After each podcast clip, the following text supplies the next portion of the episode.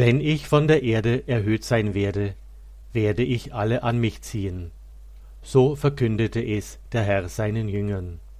Dieses Wort aus dem Johannesevangelium deutet nicht nur an, wie Jesus sterben sollte, es zeigt auch die Erhabenheit, die eigentliche Größe des Kreuzes. Der Franzose Johannes Gabriel Perbeure durfte dem Gekreuzigten ganz nahe sein, als Priester und als Märtyrer, er nahm das Kreuz auch selbst auf sich. Und dieser Märtyrer wurde auch am Kreuz erhöht. Sein Martyrium enthält viele Parallelen zum Leben und zum Tod Jesu. Johannes Gabriel Perbeure wurde am 6. Januar 1802 in Puch in Montesquieu in Südfrankreich geboren. Dass die Familie sehr religiös orientiert war, sieht man an der Tatsache, dass fünf von den acht Kindern in vinzentinische Orden gingen. Zusammen mit seinem älteren Bruder Aloysius trat Johannes mit nur sechzehn Jahren dem Orden der Lazaristen bei, während zwei Töchter Ordensmitglieder der Vinzentinerinnen wurden. Die Situation der Kirche in Frankreich zur damaligen Zeit war sehr schwierig. Die französische Revolution hatte ganze Arbeit geleistet und die Kirche war innerlich erschüttert. Viele ihrer Priester starben als Märtyrer und fehlten der Kirche als Hirten. Johannes war geprägt von den priesterlichen Helden während der Revolution. Er war von dem Gedanken, in die Mission gehen zu dürfen, begeistert und sah dies als seinen Lebenstraum. Vor allem die Missionsarbeit im fernen China interessierte ihn. 1820 legte er mit 19 Jahren die Gelübde ab und begann 1821 in Paris Theologie zu studieren. Schließlich empfing er am 23. September 1826 in der Pariser Rue du Bac das Sakrament der Priesterweihe. Am 2. Mai 1831 verstarb sein Bruder Aloysius auf der Reise nach China. Johannes Gabriel spürte, dass der Tod seines Bruders eine tiefere Bewandtnis hatte. Er bot sich als Missionar für China an, und seine Oberen gewährten seine Bitte. Am 29. August warf das Boot den Anker an der Reede von Macao aus. Dies ist das Eingangstor zu China. Pater Jean Gabriel begann zuerst die Sprache zu lernen, und er sagte von sich Ich musste wieder wie ein Kind werden und anfangen, das ABC zu lernen. Er machte sich zum Chinesen durch seine Kleidung und Lebensart und schrieb seinem Bruder Jacques Wenn ihr mich jetzt sehen könntet, ich würde ein interessantes Schauspiel bieten mit meiner chinesischen Lebensweise, meinem rasierten Kopf und meinem Schnurrbart, meine neue Sprache stammelnd, mit Stäbchen essend, die als Messer, Gabel und Löffel dienen. Man sagt, dass ich mich als Chinese nicht schlecht mache. Damit muss man beginnen, allen alles werden, damit wir sie für Jesus Christus gewinnen können. Nach einer Eingewöhnungsphase trat er die lange Reise in einem Boot und zu Fuß und auf einem Pferd nach Nanyang in der Provinz Henan an. Anschließend kam er in die chinesische Provinz Hubei. Die Landschaft dort ist geprägt von den vielen Seelen, die vom Yangtze-Kiang gebildet werden. Dieses Gebiet wurde nun sein chinesischer Weinberg. Voller Eifer begann er ein kräfteraubendes Apostolat.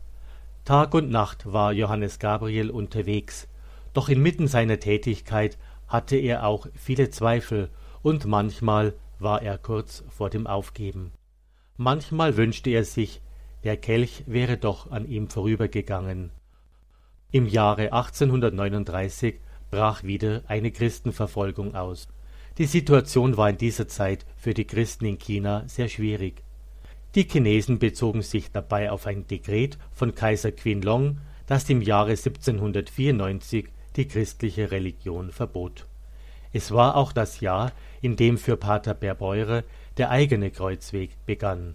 Es ist überdeutlich, wie sehr er den Herrn in seinen Leiden nachfolgen durfte und Zeugnis für seinen Glauben ablegte.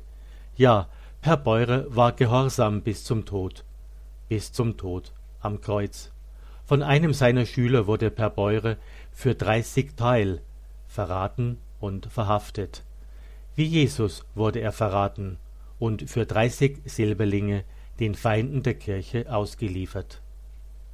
Im September 1839 wurde er verhaftet und vom Mandarin der Unterpräfektur in Ching-hien verhört. Voller Mut bekannte er seinen Glauben. Auf die Frage, ob er ein christlicher Priester wäre, antwortete er Ja, ich bin Priester und ich verkünde diese Religion. Würdest du deiner Religion abschwören? wurde er gefragt. Und er antwortete Nein, ich werde niemals den Glauben an Christus verleugnen. Zudem wurde er befragt, wo sich seine anderen Mitbrüder aufhielten. Er aber schwieg. Nun wurde er nach Xiangyang gebracht. Stundenlang musste er auf verrosteten Eisenketten knien, er wurde an den Daumen und Haaren aufgehängt, mit Ledersohlen schlug man ihm vierzigmal ins Gesicht und mit harten Bambusstöcken auf den ganzen Körper. Er wurde Christus gleich, der geduldig und ohne ein Wort der Klage von den römischen Soldaten verspottet und gequält wurde. Anschließend wurde der Vinzentiner zur Präfektur in Wuchang gebracht. Vor vier verschiedenen Tribunalen musste sich der tapfere Priester mehr als zwanzig Verhören unterziehen. Auch hier wurde er gequält und wie Christus spuckten sie ihn an.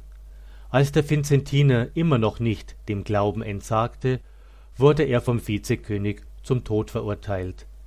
Per Beures Nachfolge Jesu erwies sich auch im Sterben überdeutlich, denn auch an ihm wurden die Worte der Schrift wahr. Ans Kreuz mit ihm. Der Vizekönig verurteilte ihn zum Tod am Kreuz. Nach einem Jahr in Ketten und Foltern wurde schließlich am 11. September 1840 in Wuchang das Urteil vollzogen. Arme und Hände des Priesters wurden am Querbalken eines kreuzförmigen Balkens befestigt, während seine Füße so zusammengebunden wurden, dass sie den Boden nicht berühren konnten. Vom Henker wurde ihm ein Strick um den Hals gelegt und langsam und qualvoll immer fester zugezogen. Während dieser schrecklichen Prozedur betete Jean Gabriel unentwegt. Kurz vor seinem Tod betete er leise Herr, in deine Hände lege ich meinen Geist. Plötzlich verstummte sein Mund. Der Tag seines Martyriums war ein Freitag, und der Tod trat um drei Uhr ein. Sein Leichnam ruht seit 1860 im Mutterhaus der Lazaristen in der Rue du Bac zu Paris. Bereits 39 Jahre nach seinem Tod wurde der Märtyrerpriester von Papst Leo XIII. selig gesprochen und 1996 von Papst Johannes Paul II. in das Buch der Heiligen eingeschrieben.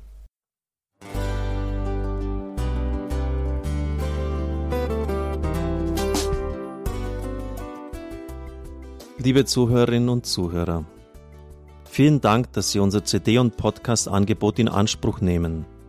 Wir freuen uns, dass unsere Sendungen auf diese Weise verbreitet werden. Dieser Dienst ist für Sie kostenlos.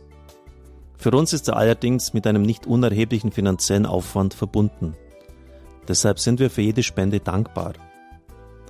Alle Bankverbindungen unserer Spendenkontos können Sie über unsere Homepage horeb.org unter dem Menüpunkt Spenden einsehen. Dort besteht auch die Möglichkeit, online zu spenden natürlich nach den neuesten Sicherheitsstandards. Sie können diese Informationen auch bei unserem Hörerservice unter der Telefonnummer 08328 921 110 erfragen. Ich wiederhole die Rufnummer 08328 921 110. Vergelt's Gott für Ihre Unterstützung. Ihr Pfarrer Kocher.